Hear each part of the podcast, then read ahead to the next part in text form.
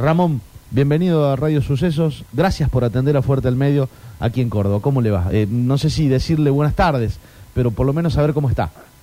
Es un placer charlar con ustedes y bueno, un grande saludo para todos ahí en el estudio y un saludo enorme para todos los hermanos cordobeses que gran apoyo tenemos desde ahí.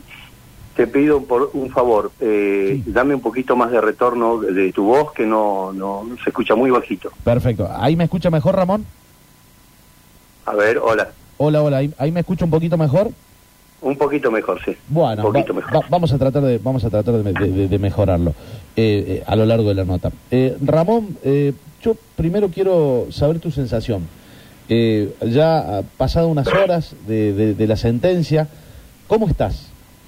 mira, te soy sincero, estoy a media de conformidad porque, bueno, lo que fuimos a buscar la culpabilidad de estas asesinas eh, se nos dio eh, la culpabilidad, de, o sea, son totalmente culpables, lo que eh, un poquito de, de sazón eh, con el tema del agravante de odio al sexo opuesto, no, no lo permitieron, pero bueno, ya veremos en cámara qué es lo que pasa.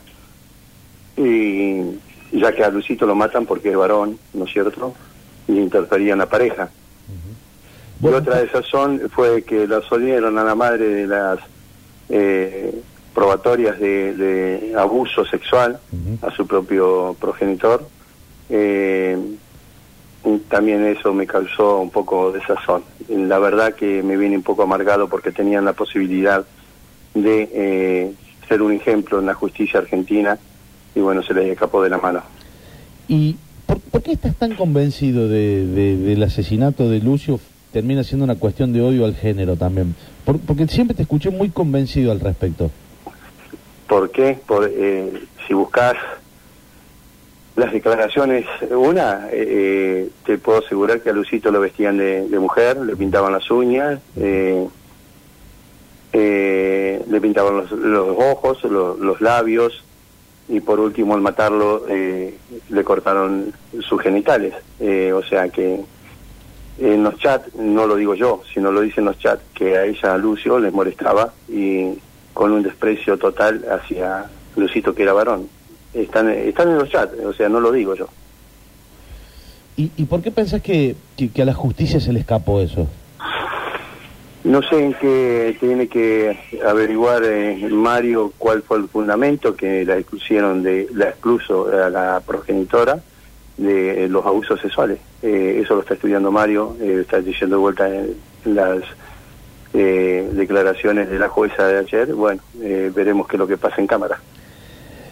El abrazo con tu hijo ayer, que, que lo vimos casi que en cadena nacional, fue, fue creo que no digo no digo el abrazo de todos no pero pero un poco lo que nos pasaba mientras veíamos absortos todo lo que sucedía durante el juicio durante las declaraciones inclusive como cuando tomaron la palabra tanto Magdalena como Abigail, eh, termina siendo para vos un abrazo de qué, de, consolar a tu hijo, de decir en algún punto ya está, de, qué termina siendo ese, ese, abrazo?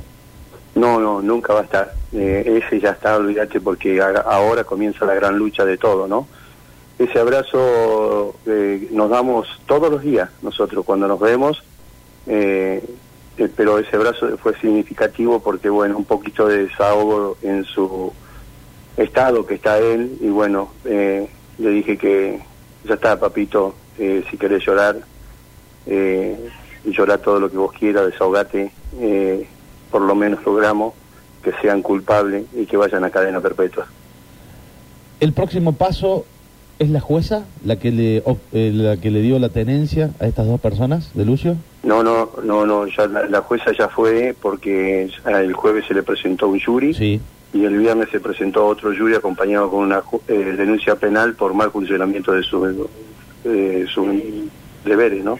Digo, pero digo, más allá de que esté presentado esto, digo, ahora la próxima lucha es que, que esto finalmente, digamos, tenga curso legal. Sí, sí, sí, sí, por supuesto, estamos dispuestos a todo acá tiene que pagar toda una cadena de responsabilidades que cuando nos sacaron a mi nieto de, nuestro lugar, de nuestro lado, que nos ataron de pie y mano, nos impidieron totalmente el contacto con Lucio, tienen que pagarlo porque eh, esto era totalmente evitable, nada más que eh, por una una inoperancia, ineficiencia o mal desempeño, eh, lamentablemente la jueza sentenció con la firma eh, en el expediente para revocar, sentenció a Luisito muerte. ¿Crees que, que, que, es solo un mal desempeño en las funciones por el solo hecho de, no, no, de no tiene capacidad. La, la jueza, la jueza no tiene capacidad para estar en ese cargo. Bien. Bien. Bien. Porque a, a pesar de, de que la, la, gran macana que se mandó con Lucio, de destinarle el, el, la guarda a una asesina, el psicópata, eh, siguió haciendo macanas. Hay muchos casos, no como Lucio, pero muchos casos de falencias en su labor. Esto, e, esto crees que ves, eh, a ver, ¿crees vos que esto tiene que ver con todo esta, con todo este, bueno, este empoderamiento de lo femenino que hace un buen tiempo que está sucediendo y esto termina siendo una exageración de aquello o por lo menos una mala interpretación de aquello? No, eh, es una mala interpretación de la, de la jueza en el caso de Lucio. Yo no tengo nada contra el feminismo, sí contra el feminismo radical, porque estas asesinas lo representaban muy bien, el feminismo radical que dice muerte al macho, ¿no? A Lucio lo mataron por, por ser macho, y, y bueno, se ve que lo, el feminismo radical está muy bien presentada por estas asesinas, porque ningún organismo de ese colectivo verde se dignó a levantar el teléfono y decir, estas asesinas, lacras inmundas, no me representan. Nadie, nadie te dijo nada, a la familia ni a nadie desde esos colectivos, nadie Ah, se comunicó. Hasta el, hasta el día de hoy ya, ya llevamos eh, un año y dos meses y medio y todavía no llegó, no llegó nada. Wow. ¿Cómo, cómo, cómo era Lucio? Eh, contanos un poquito Lucio, de cómo era. Lucio era vida, Lucio era amor, Lucio era ternura, Lucio era sonrisa en, en toda la familia, Lucio nos divertía a todos, era, es y era un ángel. Ustedes cuando eh, él cuando lo veían y cuando venía de la casa de su mamá y su pareja o cuando se tenía que ir para allá, ¿ustedes notaban algo en algún momento? No sé, algún golpe, alguna marca, él, él que no quería ir. Me parecía, me parecía muy raro que me hicieras esa pregunta, eh, con discreción, ¿no? Por supuesto, pero eh, esa pregunta estoy cansado de, de contestarla. Eh, yo vivo a 140 kilómetros de, de donde está Sí. Lucito. Sí, sí. Eh, si hubiese visto una mínima señal o, o algo hubiese sospechado, yo lo vi en el año y tres meses dos veces personalmente. Claro. La última vez fue para el Día del Padre, que fue el regalo más lindo que recibí en mi vida. Me lo trajo mi hijo de sorpresa. Eh, está el video donde yo lo recibo en la puerta. Eh, yo, yo te pregunto, ¿qué ser humano no actuaría o no haría algo viendo el, el- la- la- lo que le estaban haciendo a Sí, Lucio? no, no, pero, pero no Yo te lo preguntaba por yo- eso. ¿Sabes por qué te lo preguntaba? Digo, porque, Sí. porque pienso que en algún momento Lucio podría estar hasta, no sé, convencido de no decir nada. eh, No, no, Lucio tenía un libreto. Claro, Lucio, por eso, por eso te lo eh, pregunto. Lucio había asumido, según las pericias, no lo vuel- te vuelvo a repetir, yo lo que digo, lo digo todo lo que está en el expediente. Y todo aquello que se han hecho pericias psicológicas, psiquiátricas, y, y bueno, eh, te- lo dice las pericias, que Lucio había asumido de lo que a él le pasaba, lo que le estaban haciendo, que era normal. claro. ¿Por qué? Porque se fue trabajado tan bien psicológicamente, tan bien psicológicamente, que él estudiaba el libreto, no estudiaba, le decían algo y él lo tomaba como un libreto. Él decía tal cual las palabras que decían las asesinas. Claro, eh, justamente eso era lo que quería saber, digamos. Eh, cómo, Claro. Cómo de No, no, alguna yo- manera te-. Claro, y te- déjame que te complete lo demás. Sí. Yo vivo 140 kilómetros. Eh, como amo a mi nieto, porque en- yo tengo ocho princesas hoy en día. Nació eh, Jamín, eh, Matilda Jamín hace eh, 10 días, 15 días. Eh, te puedo asegurar que yo tenía siete princesas en ese momento y el rey era él. Lucio era todo para mí, todo. Mis ojos, mi vida, mi respiración, todo. Eh, ¿Te imaginas si yo me hubiese enterado que a Luisito le estaban haciendo algo? Sí, claro. Yo esos 140 que me, me los voy caminando, te puedo asegurar. Y te puedo asegurar también que hoy no estaría hablando con vos. Y ellas no estarían vivas. Entiendo, enti- enti- entiendo el sentimiento. Eh, si, te, si te tengo que preguntar, ¿qué le deseas a Magdalena y a Abigail? ¿Qué me decís? No, nada, eh, están muertas. Eh, no, no, no puedo desearle nada y, y para mí no existen más, mm, no existen. Eh, o sea, no, por más pena que le den, eh, por, por, más cosas que le hagan en la cárcel, eh, a Lucio no me lo devuelve nadie. Pero que la van a pasar mal, la van a pasar mal.